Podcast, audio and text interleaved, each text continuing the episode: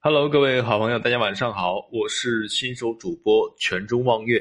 这一节我们讲一讲北京公主坟的埋葬是哪位公主。如果在北京还有很多公主坟的保留，那么这些公主坟的来历是怎么样的呢？古代公主虽然不像皇子一般可以继承皇位，但是拥有的地位并不是一般士族能够相比的。不过，古代的公主并不是所有的都流着皇室的血脉，对待公主也不像对待皇子一样。而这些公主的坟的背后，还有一些凄凉的背景。北京作为五朝古都，从辽金到明清，埋葬的公主数以百计，所以如今在北京郊区依然能够找到公主坟的遗址。而在所有北京公主坟中，有一处是最为有名的。那就是长安街延长线复兴路和西三环交汇处，名叫公主坟的地方。有名的不只是地理位置好，关键还是那个公主坟的来历。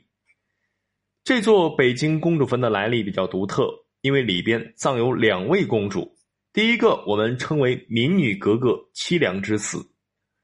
传说乾隆皇帝第一次探访民间，和珅、刘墉相伴左右。三人走了一整天，终于找到一个村庄，一户庄稼人招待了他们。好人有好报，第二天临走时，乾隆认下了这家姑娘做干女儿，还留下了黄手帕做信物，说将来有灾难就拿着手帕到京城皇家大院便是。几年后，年年灾荒，父女二人走投无路，忽然想到还有一个干爹，于是京城投奔干爹，可怎么也找不到。凄凉到沿街乞讨，老人还病倒了。正巧刘墉路过，就将二人接到宫里。可谁料到老人过不惯这种生活，没几天就过世了。这位姑娘也是四处受气，没几个月也不行了。姑娘死后，乾隆决定按照公主的标准安葬这位姑娘，于是有了现在现在的北京公主坟。在这座北京公主坟里，还埋葬了另一位公主，我们称其为汉族公主铁血传奇。这位公主便是清初定南王之女孔四贞。顺治九年，李国李定国攻破桂林后，孔有德自尽，家人二十余口悉数被杀，仅余孔四贞一人。孝庄太后因怜而养之宫中，视为义女，被封和硕公主。孔思贞继父遗风，骁勇善战，不愧为巾帼英雄。此后按其公主的等级建造墓地，据说就是因此得名的北京公主坟。就在各种关于公主坟的传说盛行民间之时，一九六五年计划修建地铁一号线，遇到了东西贯穿公主坟的问题。按当时的技术条件，只能大开唐式地施工。于是，请了文物部门对其进行了考古挖掘，并参考历史资料考证，由此才揭开了真正墓主的神秘面纱。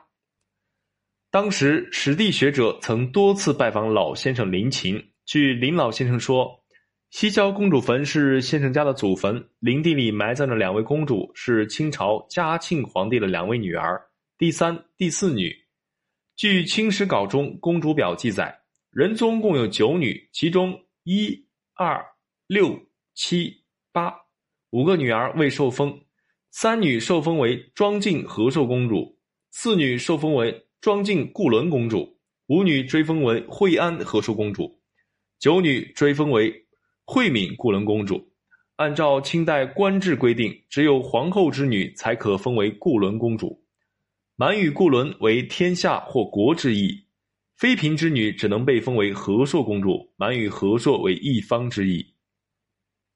二人宝顶坐北朝南，东西并列，西边葬的是林老先生的五代高祖母仁宗四女庄敬固伦固伦公主，因其高祖母为皇后所生，宝顶比三公主的要大一些。